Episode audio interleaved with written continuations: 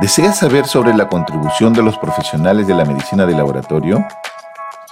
En esta segunda temporada de mi podcast, en 2022, conocerás más de la importancia de las pruebas de laboratorio y cómo impactan en tu salud.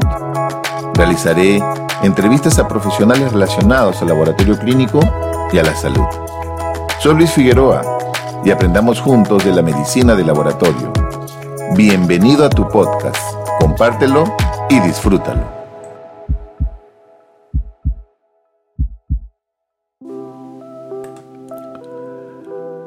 ¿Cuándo llegará la viruela del mono al Perú?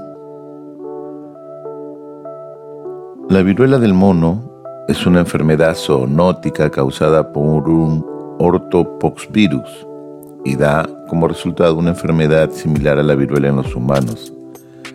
Este virus se aisló e identificó por primera vez en 1958 cuando unos monos fueron enviados desde Singapur a un centro de investigación en Dinamarca y se enfermaron.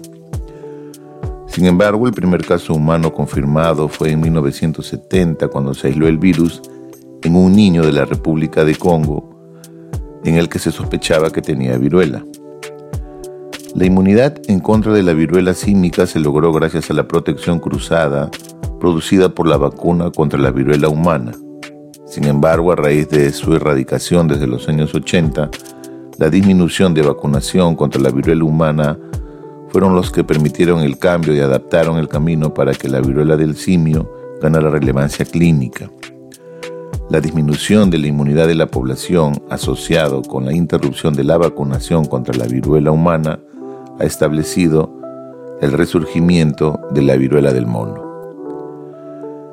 Este raro virus, por lo general eh, circunscrito en África Central y Occidental se está propagando de forma inusual este año y estas transmisiones están creando alertas sanitarias y alarmas en muchos países, ¿no? Por lo cual infectólogos eh, generan la preocupación en sus países y merece cierta preocupación. ¿Cuáles son los síntomas de esta enfermedad? La viruela del mono crea una erupción que comienza con marcas rojas planas que se van incrementando en tamaño y se llenan de material purulento. Las personas infectadas también desarrollan fiebre y dolores corporales.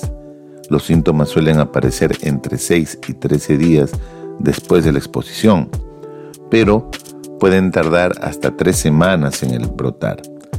Durante en promedio de 2 a 4 semanas y los casos graves son frecuentes en niños.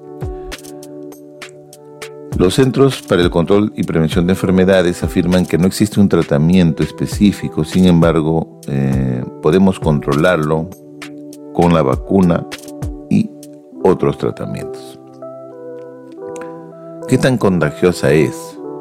En África, 11 países han notificado casos desde 1970.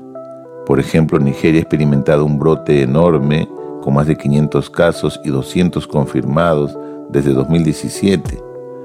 El virus puede propagarse en forma a través de los fluidos corporales, contacto con la piel y gotas respiratorias. La mayoría de los casos reportados en este año han sido en hombres jóvenes, muchos de los cuales se han autoidentificado como hombres que tienen sexo con hombres. La mayoría de estos casos se presentaron con lesiones en los genitales o en la zona perigenital, lo que indicaría que la transmisión es probable que se produzca por un contacto físico cercano, en este caso en actividades sexuales.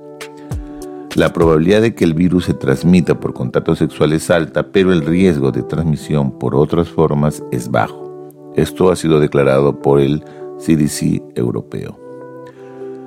Desde el 14 de mayo se reportaron 37 casos confirmados de viruela del mono en 26 países de la Unión Europea. Hasta la fecha no se reportan muertes. Las autoridades sanitarias de todos los estados han declarado que se esperan más casos. ¿no? Se ven algunos casos confirmados ya en Bélgica, Francia, Italia, Portugal, España, nueve en el Reino Unido, entre otros.